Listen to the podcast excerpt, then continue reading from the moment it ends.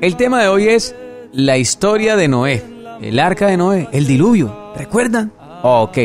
Les dejé esta semana en un audio, hablaba de las leyes que debe cumplir todas las personas, que lo que Dios está esperando de nosotros. Entonces, bueno, le vamos a contar un poquito de eso aquí. Ustedes recuerdan la historia de que en el principio, en Génesis, por allá se habla eh, en la Biblia de un diluvio y que Noé, en el hebreo se le llama Noach, fue quien Dios escogió para que hiciera un arca, una especie de como de barco, algo grande donde ellos iban a estar mientras pasaba ese diluvio. ¿Cierto que sí? Pero analicemos un poquito más atrás. ¿Qué era lo que estaba pasando que Dios, el creador del mundo, decidió que tenía que empezar una nueva generación de seres humanos? Y solamente iba a dejar a Noé, a su esposa, a sus tres hijos con sus tres esposas.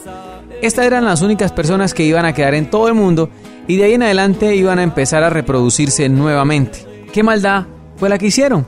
Hay algo que rebosó la copa entre todo lo malo que estaba haciendo los seres humanos de esa época. ¿Qué maldad fue la que hicieron para merecer ser eliminados? ¿Por qué Dios eligió el agua entre todas las cosas? ¿Por qué Dios necesitó a, Noé para que construyera el arca? Pues eh, finalmente Él es todopoderoso puede construir el arca, ¿cierto? ¿Qué hizo Noé para merecer ser salvado? Porque Él sí, de entre todos los seres humanos, había millones de seres humanos, ¿por qué no así su familia y el resto no? Muchas preguntas nos pasan por la cabeza cuando mm, recordamos esta historia, pero vamos a centrarnos en una particularmente y era en lo cual fueron castigados. Dicen que había robos, dicen que había violación, que la tierra estaba corrompida, que los animales estaban corrompidos con el tema sexual. ¿Y qué le pedía Dios a estas personas? Porque a uno no lo van a castigar por algo que uno no cometió o por algo que a uno no, no le han dicho, ¿cierto? ¿Cómo es que me van a castigar por un mandamiento, por ejemplo, como el de robar? Si a mí nunca me dijeron que no se podía robar, que era prohibido robar, porque me van a castigar por eso? ¿Dónde está escrito? ¿Dónde? ¿Dónde pasó? ¿Cómo así? Bueno, resulta que a Adán, cuando fue constituido, le dieron unas tareas, le dieron unos derechos y unos deberes, como tenemos hoy día nuestra constitución también, pues Dios también, el creador también creó esto y se lo dio a, a Adán. Pero cuando Adán muere, muchas generaciones, esto pues muchos no lo siguen y llega la época de Noé y una generación perversa. ¿Qué le dijo Dios a Noé? Le entregó siete leyes. Siete leyes le entregó y le dijo, mira, si cumplen estas siete leyes, les va a ir bien en la tierra. Por eso hizo el pacto de poner el arco iris en el cielo y decirle, con el pacto que estamos haciendo hoy, yo no voy a destruir más a la tierra con un diluvio. Si analizan, no sé si sabían, pero precisamente el arco iris tiene siete colores que se asocian con los siete mandamientos que tienen los hijos de Noé. ¿Y quiénes son los hijos de Noé? Pues todos nosotros que nacimos después del diluvio. ¿Qué tenemos que hacer?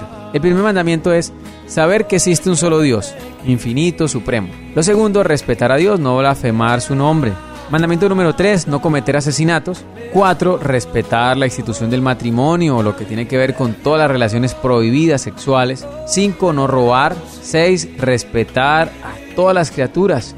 La 7 es mantener la justicia. La justicia es asunto de Dios, pero nosotros como seres humanos también que tenemos que tener un tribunal de justicia. Y Dios nos pedía esto.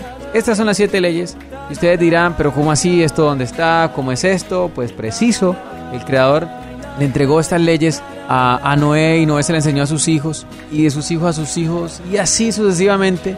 Pero hay un pueblo que mantuvo estas leyes y que hasta el día de hoy las sigue enseñando. Lo que pasa es que muchos de nosotros pues no las conocemos, no las conocíamos y no le prestamos atención.